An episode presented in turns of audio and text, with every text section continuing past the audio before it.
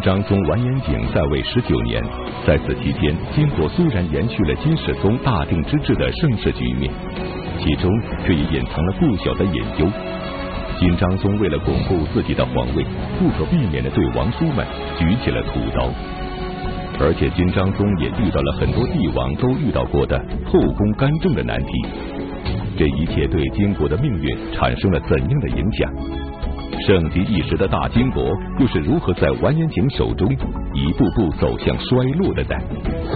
历史高级教师袁腾飞为您带来大型历史系列节目《腾飞五千年》，再飞三朝之心，请继续收看第十六集《由盛转衰》。上一讲啊，咱们讲张宗是以皇孙身份承继的大统，所以他做了皇帝之后。很多叔父还健在，他对这些叔父啊就很不放心啊，因为这些叔叔呢，在这个世宗皇帝晚年哎，都身居高位，有的还执掌兵权，所以他对这些个叔父们啊严加防范。比如他规定，这个王爷们只能在自己的猎场里打猎，不许离开自己的封地。你在外面游猎的时间不许超过五天啊。另外呢，他下令王府的长史有监督诸王汇报他们一言一行的责任，并且呢，在王府里设立了很多由皇帝派下来的属官，等于王府的属官啊，就变成了什么呢？专门替皇帝来看护诸王这么一个角色。世宗皇帝的儿子们啊，也就是张宗的叔父们，在张宗一朝呢，就都挺老实的，夹着尾巴做人，生活也都非常低调。生怕一不留神得罪皇上侄儿，但是有的这个时候吧，你就是人在家中坐，是祸从天上来。终于有两个王爷撞到枪口上来了。第一个撞枪口的呢是郑王永岛，这个人特别迷信，爱听那个江湖骗子的话，所以有一个术士啊给他相面，说大王您贵不可及啊，光当王爷呀。委屈您了，是吧？那当王爷委屈，那就只能当皇上了嘛。郑王一听，哟，那那我不能跟这儿委屈的呀。既然我异于常人，贵不可及，是吧？那么父皇去世了，应该轮到我当皇帝啊。我侄儿他凭什么当皇帝？郑王就干了一件不知死活的事儿啊。郑王啊，封地在河南，但他并不领兵，没有兵权。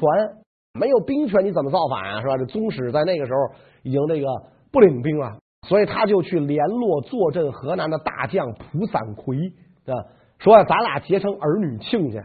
如果我推翻了这个皇帝啊，这个我做皇帝，你大富大贵。蒲散魁不傻呀啊，你只不过是一个有名无实的藩王，皇帝的权力有多大？你跟皇上谁腰粗？这拿脚趾都能想明白的问题吗？所以蒲散奎绝不可能跟着这个郑王叛乱啊！但是他又不敢得罪郑王，毕竟这个人家是皇上叔叔嘛。所以呢，他婉言谢绝了郑王的一番鼓动，但并没有向皇帝告发郑王。可是郑王府里的属官把郑王告发了，所以这个郑王啊非常可怜。属官告发他的时候啊，时机特别好。郑王正好在中都啊，可能是去这个朝见去了，正好在中都。属官一告发，说他阴谋叛乱，有不臣之心，有司赶紧审问，一审证据确凿，根本就不可能抵赖，所以皇帝下诏，郑王王妃俩小王子全部赐死，郑王家族就被一网打尽了。金章宗为了巩固自己的皇位，向亲叔叔举起了屠刀。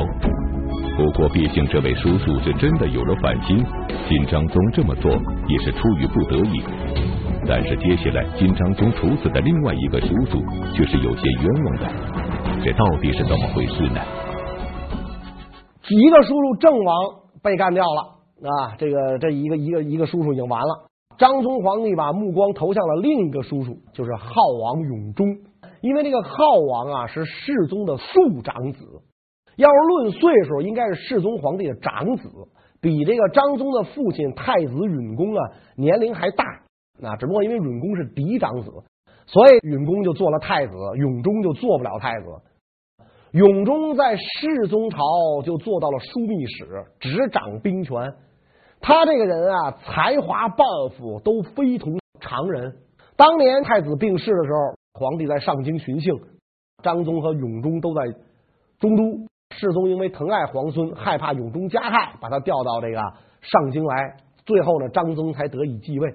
张宗继位之后，这伯侄俩啊，心里自然就有芥蒂。那么这个张宗皇帝就觉得呢，这个伯父啊，我这大爷有不臣之心。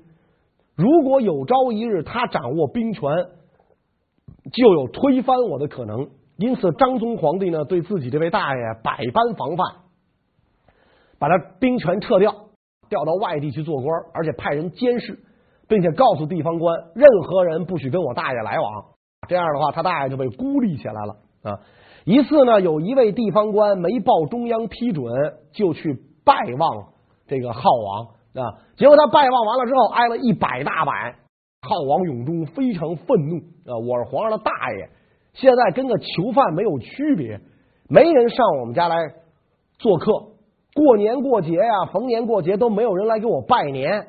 既然皇帝这么不信任我，我干脆上表，臣年事已高，要求致仕，起骸骨啊，退休算了。皇上说不行，你不能退休啊。如果你要退休了的话，你肯定就会要回到中都来，那你就到我身边了。那你到了中都结交朝官，这对我压力太大，所以你啊，老老实实的给我在地方待着。皇上不许他大爷退休，又不信任他大爷啊，所以这个他大爷很难过，皇上也很难过。那皇上倒想招啊，怎么才能把我大爷给干掉呢？哎，皇上想到一个借口。啥借口呢？浩王的舅舅是世宗朝的宰相，已经故去多年了啊，所以浩王的舅妈呀，在自己的家里挂着浩王母亲的肖像，经常那个焚香祷告啊。因为那个浩王的母亲呢，也是世宗的嫔妃，只不过不是皇后，所以他舅妈呢，每天那个祷告，希望这个这个浩王啊，有朝一日能得天下，结果就被人告发了。这一被告发，一场大狱掀起啊！浩王的舅妈，前朝的宰相夫人被处死了。当然，这个事儿怎么着也连累不到浩王身上，又不是我让他挂画像祈祷的啊。但张宗皇帝这件事他不肯作罢啊！这个这个，他一定要拔出萝卜，这个带出泥来，让这个浩王府的属官啊给我查。浩王平时有没有什么不轨言论？然后属官就翻自己的那小本儿记的那些话，一查说有，是吧？说浩王的两个儿子经常在背后说陛下坏话。那你看我这本上都记着呢，一条一条啊。某年某月某日他说了啥？某年某月某日那个人又说了啥？皇上看记录，眼睛一亮。浩王说过这么一句话啊，跟他这个俩儿子说：说将来我得天下，儿子们就是大王。好啊，这话你说的，将来你得天下，证明你要叛乱啊，所以下旨，浩王赐死，两个多嘴的儿子斩首，等于这个皇上把自个儿大爷赐死，俩堂哥啊或者堂弟杀掉。好在这个浩王这一针没绝后，他不像郑王满门抄斩了，是吧？毕竟呢，他没有什么行动，只有言论啊，所以这个呃，其他的这个这个儿子什么的还还活着。但是皇上下旨，浩王府的人丁一律圈禁，孤男寡女不得婚配，女的甭管长到多大不许嫁人，男的不许娶亲啊，老死算，你一老死后代就没有了，你这汁儿自己就完了。这个禁令啊，一直到金灭亡前夕才解除啊，所以可见皇家就没有什么骨肉亲情。金章宗的这种屠杀宗室、排除异己的做法，虽然巩固了地位，却也使得宗室们离心离德，削弱了金国的内部实力，为金国的灭亡埋下了伏笔。不仅如此，金章宗还犯了一个很多帝王都会犯的错误——宠幸女色。那么，究竟是一个怎样的女人，竟然让金章宗这个还算清明的皇帝也犯起了糊涂呢？一个王朝的灭亡啊，咱们讲过有几种征兆啊，其中说你这个皇上要有女宠，宠幸女色，不理朝政，这个国家就要灭亡啊。再一个呢，就是宠幸奸佞啊，这个国家也会灭亡；宠幸宦官也会灭亡。在张宗朝啊，这个亡国的几个特征其实都已经具备了。他跟自己的元妃李师儿感情非常好，造成元妃一党把持朝政的局面啊。这个李师儿啊是汉族人，出身微贱，父亲犯罪牵连，所以没入宫监做宫监户。宫监户呢就相当于皇室的奴隶啊，但是地位呢就比奴隶可能高点儿啊，比平民又低点儿，在皇宫里呢从事一些粗重的劳动。世宗大定末年，因为这个皇宫里啊人手太少，不够使，所以世宗皇帝下令。宫监户女子如果相貌端庄的入宫学习当宫女儿，做这个宫廷服务员，李师儿呢就是在这个时候入宫学习的。他呀特别聪明好学啊，这个读书识字过目不忘。那时候老师教导宫女儿，双方是不能见面的，男女授受不亲嘛啊。老师教的这些女学生。不知道将来谁就变成娘娘了，所以双方不能见面，隔着一层纱帘啊。老师就是朦朦胧胧的看到那儿坐着一堆人对吧，然后老师讲，学生在底下听。如果学生有不认识的字儿，也只能隔着帘子问老师啊。老师第三行第四个字我不认得，老师一看教材是哪个字儿，再给他讲啊。当时这个呃老师呢就有一个感觉啊，就是说。这里边有一个女孩，学什么会什么，记性特别好，而且声音特别清亮，非常好听。老师呢，对这个女孩啊留下了深刻的印象。有一天呢，这个张宗皇帝来视察宫女们学习啊，他也不可能一个一个过去握手，你好，你好，辛苦了，不不能这样，就只能问老师啊，说这些宫女里边有没有特别出众的呀？啊，老师说呀，哎，还真有一个，我也没见过。啊！但是我只知道才思敏捷，出口成章，过目不忘，而且这个嗓音特别好听。张宗一听很很有兴趣啊，说那我见见去吧。皇上当然他可以见了啊，他下来就一问，就知道这这个人就是李师儿了。皇上一见李师儿，惊为天人，模样这么周正，学问底子这么高，嗓音还这么好听。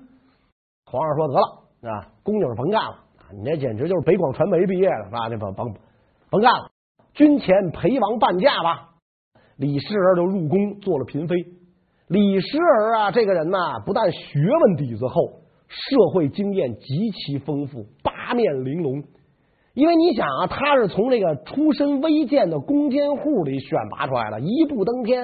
他爸爸是个囚犯，这么个家庭出身的人，变成了皇帝的宠妃。他要不是那种八面玲珑，各方面都能讨好，他怎么可能熬到这一步呢？啊，所以李师儿特别对皇上的脾气。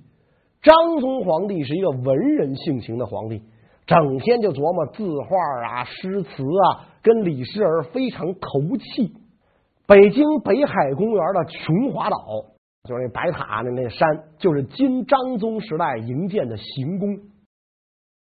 张宗呢，有一次跟这个李师儿啊在岛上赏月，俩人席地而坐。张宗皇帝呢随口吟了一个上联啊，对联的上联，二人土上坐。哎呦，你听这对联真土哎，这这叫什么？这皇上的就这文化水平。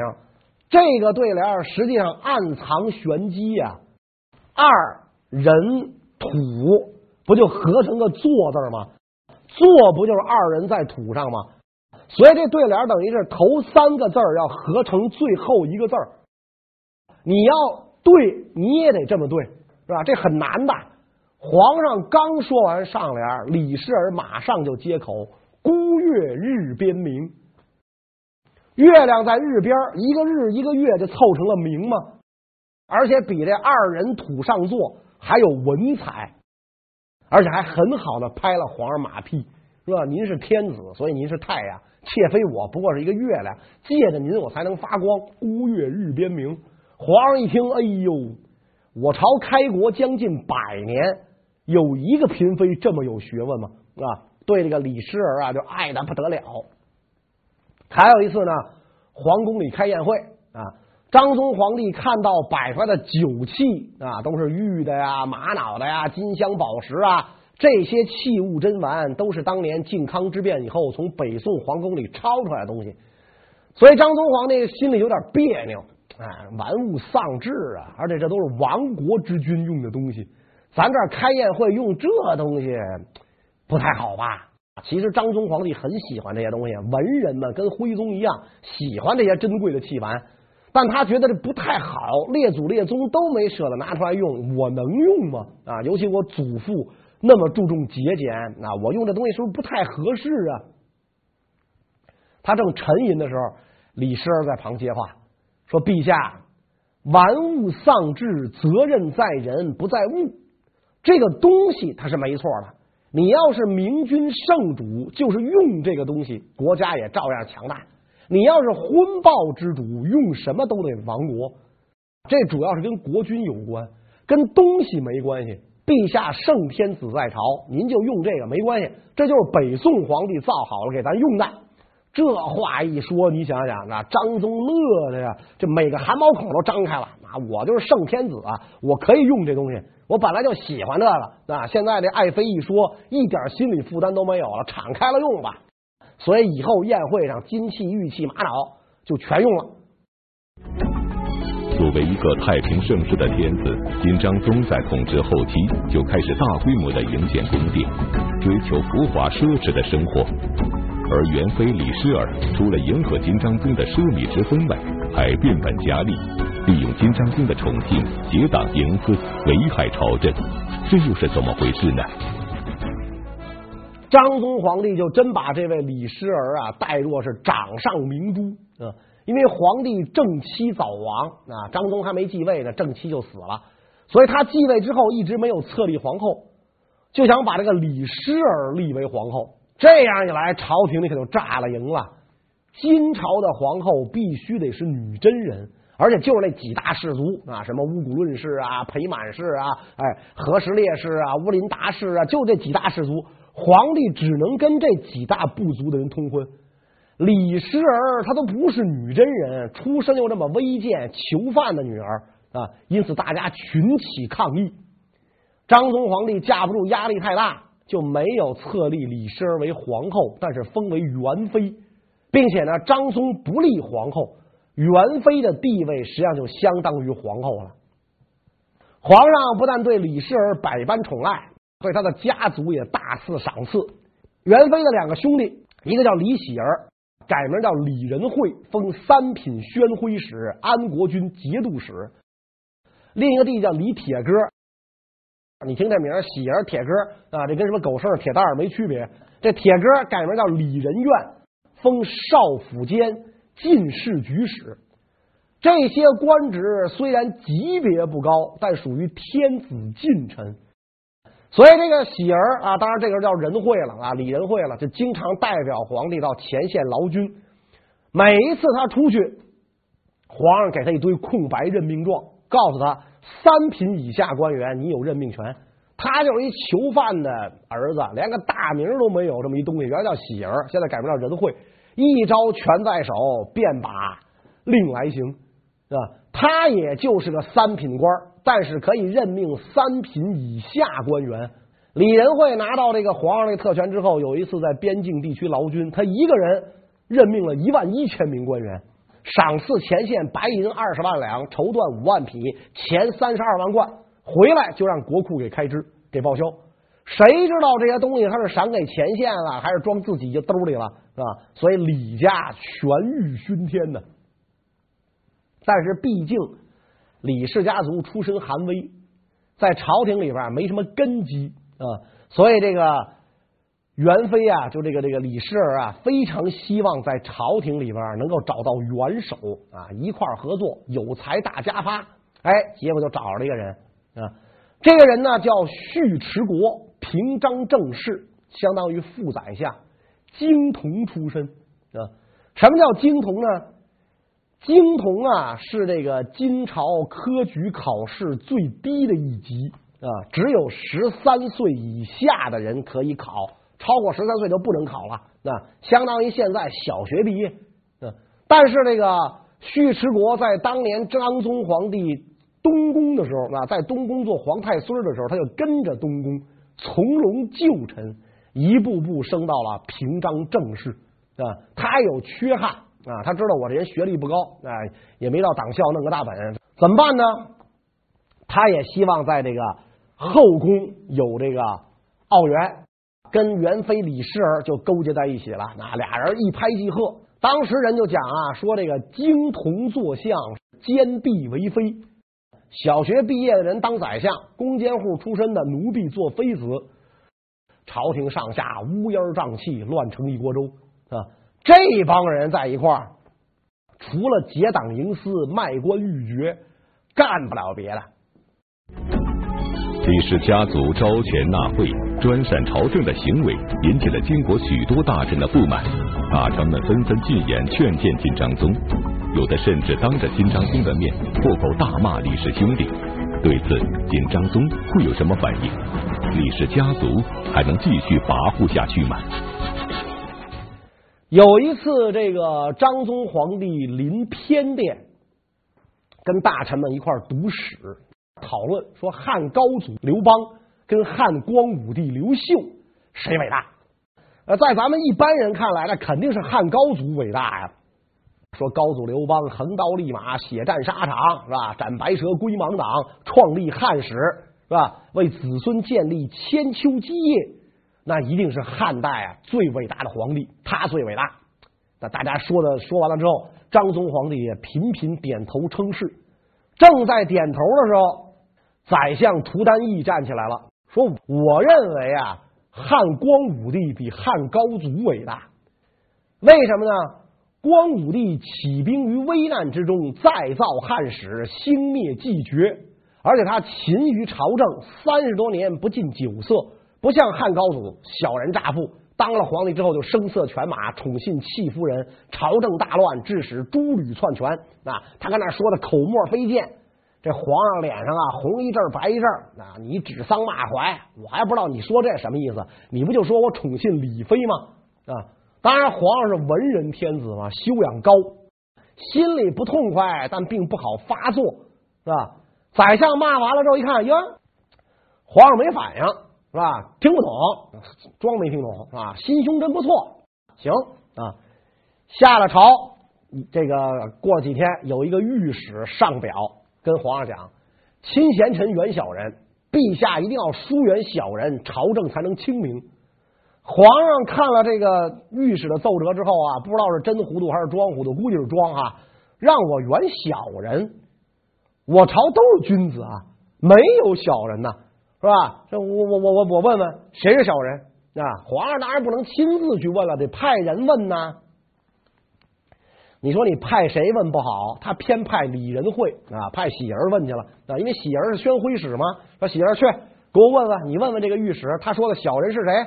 李仁惠大大咧咧就来了，天子近臣嘛，走路都横着啊。见了御史之后，哎，皇上让我问问你，小人是谁啊？那御史说就是你啊，我说的就是你，你还敢舔个大脸来？拽着喜儿就到皇上跟前来了啊，说陛下，您不是跟我装糊涂吗？这个。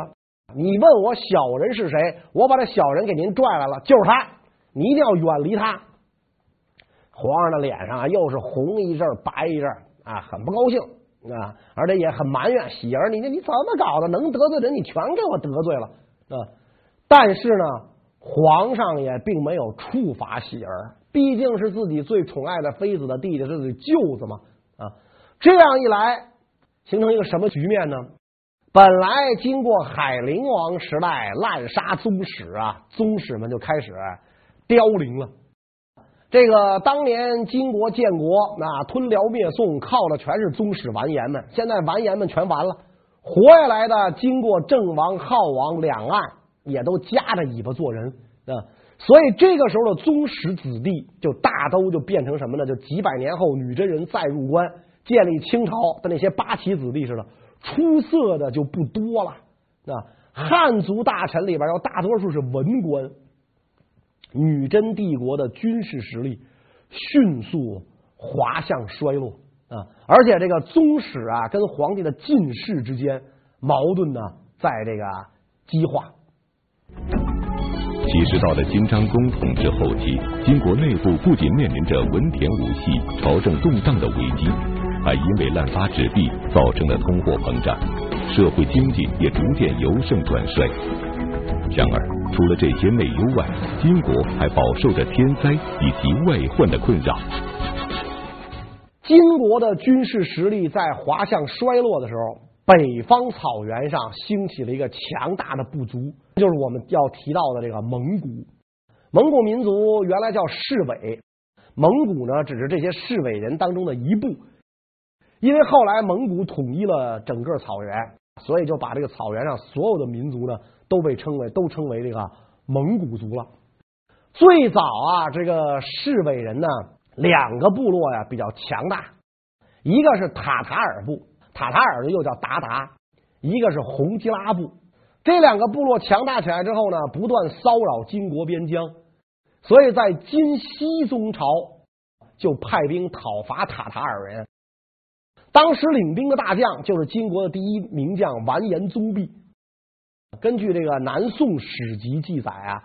说完颜宗弼讨伐鞑靼人，一次就调用八万神臂弓手，可见这个战争啊打得很艰苦啊。这个草原民族在草原上来无影去无踪，不像宋军似的跟你列好了阵，堂而皇之的跟你打啊。所以这个他是能打就打，打不赢就跑，跑了你就没地儿找他了。打到后来，完颜宗弼就建议朝廷跟鞑靼人议和，别打了，打也打不过，没个完。到了这个张宗朝，国家承平日久，跟宋朝都好几十年没打仗了啊，武功衰落，北部鞑靼不断南下骚扰。